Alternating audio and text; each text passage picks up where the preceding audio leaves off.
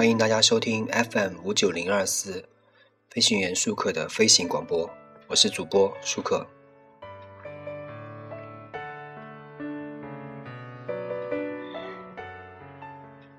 今天我们来说一下日本的电视剧，因为呢，最近主播呢看了一部电视剧叫《板上之云》，不知道有没有听友看过？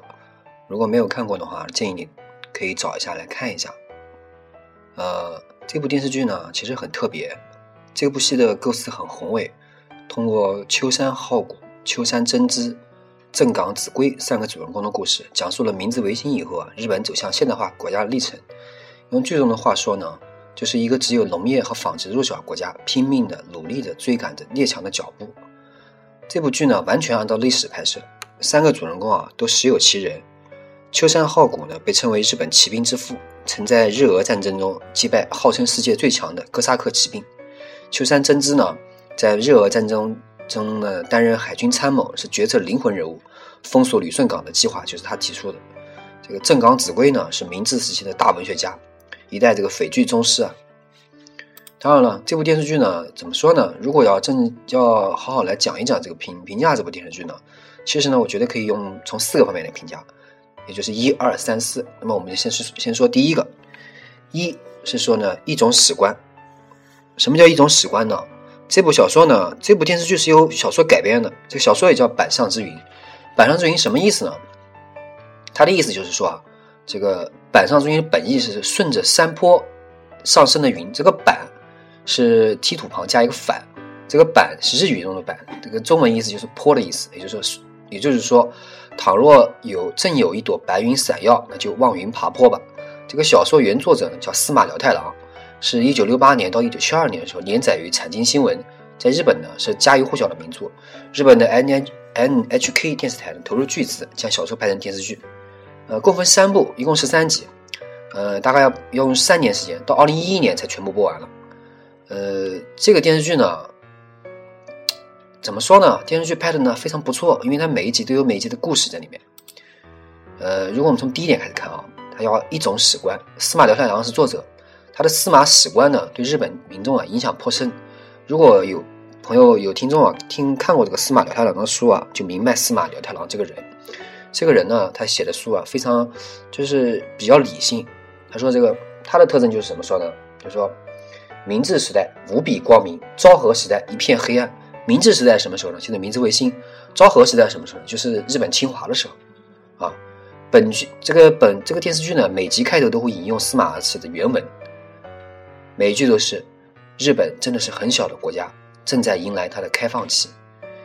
明治维新时期呢，是司马史心中日本蓬勃发展、乐天向上的开开化期。片尾呢，引用了这个中村草田草田男的飞句，也就是“雪落而明治渐远”。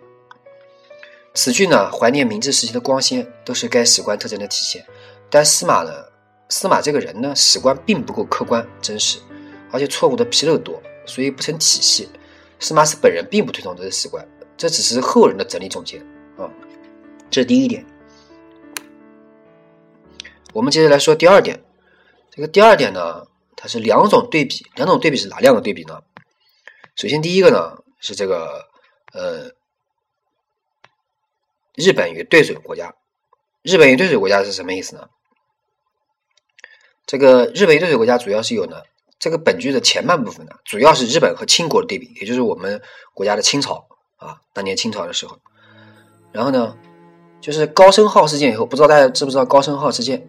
高升号事件呢，我简单的说一下啊。高升号事件呢是这样子的，是说我们这个中国政府有一个当时的清朝政府应该是有一船一艘船叫高升号，在这个朝鲜海面行驶的时候呢，被日本日舰发现，日舰日舰命令高升号停停船或者跟随这个呃就是随我前进这样子，然后呢就是命令他下船检查这样。但是高升号不检查也不投降，被高被浪就是当时的当时的日本军舰的开炮击沉，击沉完了以后呢，那个中国的全舰当时的那个高升高升舰上有中国官兵一千一百一十六人，呃，当时有别的国家的船军舰在旁边，有法国、英国、德国三国军舰，总共救起两百四十一人，漂流呢获救了二人，被日军俘虏二人，总共两百四十五人获胜，也就是说，其余八百七十一名官兵壮烈殉国。这个高升号七十四名船员中呢，只有十二人获救，其他都葬身海底了。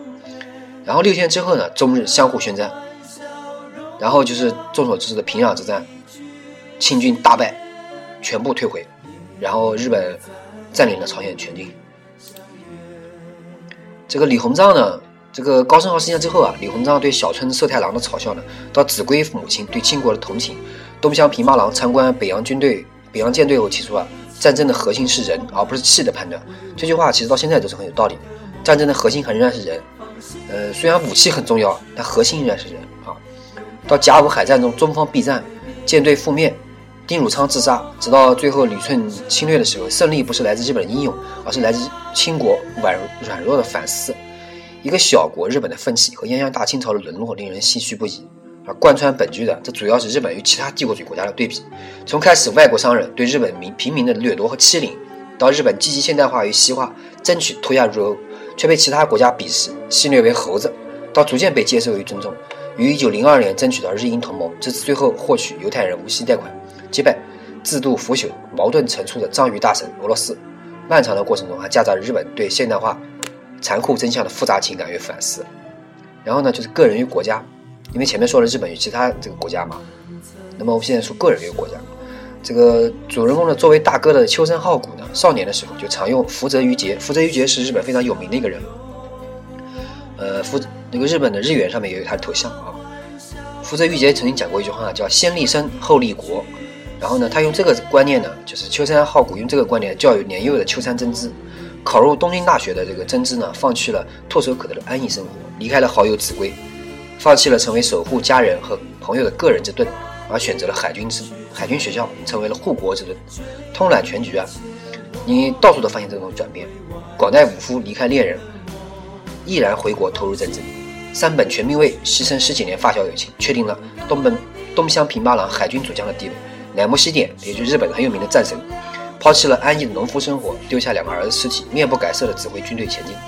呃，我们这里先不论这个史实是否正确啊，这个转变实际上是明治时代国民转变的写照。啊我们说完了第二点，我们接着说第三点。第三点的三位人物，全剧中心人物就三个人：秋山浩古、秋山真知、正冈正冈子规。他们的成长过程呢，分别代表着明治时代日本陆军、海军以及传统文学的发展。一方面突出了秋山兄弟的坚定修身、忠诚报国，从温饱难存的下士子弟呢，到运筹帷幄的军中精英，伴随着明治时代特有乐天那个特有的那种乐天精神、热血励志。另一方面呢，也将极大的笔墨投入了匪人，就是现在我们说的诗人，在日本叫匪人。正冈子规作为一个自幼胆小懦弱、半生在病榻上，在剧集中中期呢已经去世的人物，司马史塑造了他从懦弱到刚强的转变，将其在病痛中的搏命创作与军人在战场上的浴血奋战等同起来。这个饰演者呢很有名，是香川照之，是日本的实力派演员，曾经在《拉贝日记》里面饰演那个庆这个呃饰演这个超香宫。鸠彦亲王啊，当然了，这个最近放的这个神剧《半泽直树》里面，他饰演大和田常务，表演非常有张力，而且表演非常好。呃，这样架构呢，主人公或许是为了表现表现的这个明治时期啊，是一个均衡发展的时间段，从而与昭和时期的军国化倾斜形成对比。但是呢，呃，我们还要讲第呃这部电视剧呢，就是它是为了反映这个事情啊。后来我们来，我们接着讲第这个第四点。第四点呢，就是说这个呃，这个剧本呢，它的主创班底也十分强大。它编剧呢是谁呢？是个野泽野泽上。然后这个作曲呢，那就非常非常有名了啊，国民作曲家久石让。久石让，我相信大家听过他的歌。呃，因为很多人看这个宫崎骏的动画片啊，大部分是久石让，就久石让这个作家的这个作曲家来作的曲。比如久石让非常有名的一个一个曲子呢。是菊次郎的夏天，也就是北野武拍的电影《菊次郎的夏天》里面一个非常有名的曲子啊，我们可以暂时来听一下这个曲子。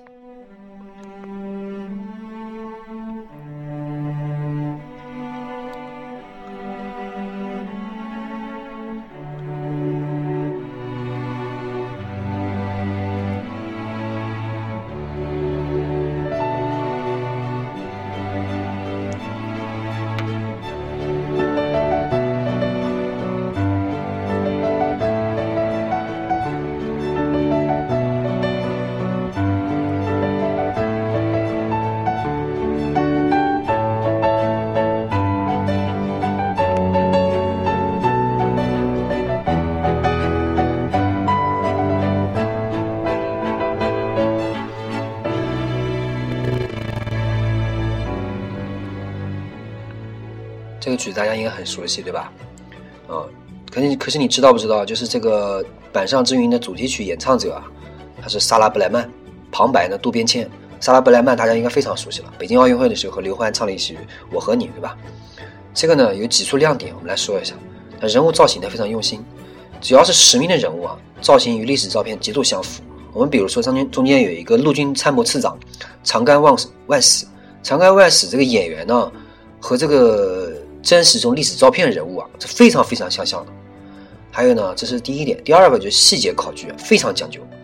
它这个剧本可能是日本历史剧里面有一个细节考据风，呃，我不知道为什么会有日本这样的一个非常严格的一个细节的考据。比如说，在这个所有的电视剧里面，这个有有一这个电视剧里面有一集是这样写的：这个秋山浩谷呢，在旅顺作战的时候，有一个备战挖战壕，挖战壕的时候，你想想看，战壕挖的时候手肯定是脏的，或者是很多脏脏兮兮的东西。日本电视剧拍的非常真实，但是在我们国内看的某个电视剧里面呢，我就清晰的看到了抗战的某个剧里面，所有的袖子撸了，但是袖子是白色的，他们也在发战壕，我就觉得我不能理解啊。然后他们军事考证呢，也是来自这个现在的海上自卫队军官，就是让人觉得非常真实啊。当然了，这个军装啊什么的也是非常非常严谨而精致的。可是呢，你你有没有想过呢？这个电视剧里面呢，我们国家的这个国家广播电视总局呢也参加了这个录制啊，演员呢也是非常好，呃，很多演员都长得非常漂亮，比如说松隆子、石原里美啊、菅野美惠等等都是非常漂亮的。当然了，这个我们电视剧里面可以看一下这个电视剧，大家如果有空的话可以看一下。日本电视剧呢，从本质上来说呢，比我们大陆的电视剧啊还是要高一个档次的，啊，大家可以看一下。好的，《板上之云》这电视剧呢，今天我们介绍到这里，欢迎大家收听 FM 五九零二四，谢谢大家。